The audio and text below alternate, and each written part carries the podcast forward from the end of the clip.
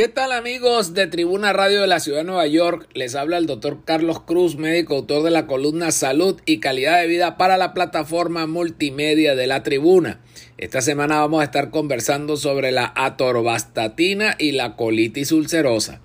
La atorvastatina es un medicamento perteneciente a la familia de las estatinas cuya función es la reducción de los niveles de lípidos en grasa en la sangre, por lo cual también se les llama hipolipemiantes.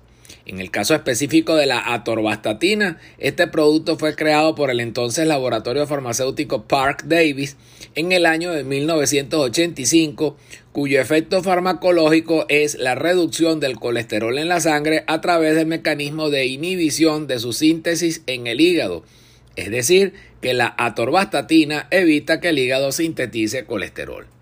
Después de tantos años de su uso, un equipo clínico de la Universidad de Stanford ha estado investigando a un grupo de medicamentos que podrían tener un efecto beneficioso para los pacientes que padecen de colitis ulcerosa, que es una enfermedad que afecta alrededor de un millón de personas en los Estados Unidos. Estos investigadores descubrieron que aquellas personas que sufrían de hipercolesterolemia y estaban bajo tratamiento con la atorvastatina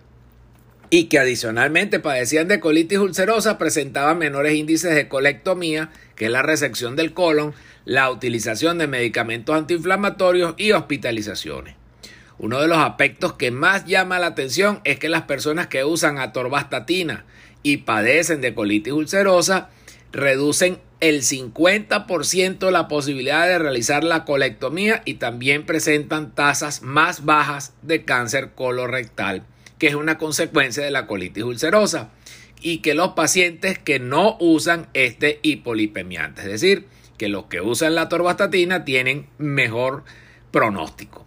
¿Cuál es el futuro de estos hallazgos? Sin duda alguna, los resultados que ha mostrado este equipo de investigadores de la Universidad de Stanford son muy alentadores, ya que estamos hablando de la prevención de cáncer de colon y de procedimientos quirúrgicos, lo cual nos indica que sobre esta materia se van a continuar haciendo estudios a los fines de confirmar desde el punto de vista estadístico que este viejo fármaco que ha sido tan exitoso en el área cardiovascular pueda tener una propiedad adicional que esté aprobada por organismos tales como la FDA, que es la Federación de Drogas y Alimentos de los Estados Unidos, y la Agencia Europea de Medicamentos.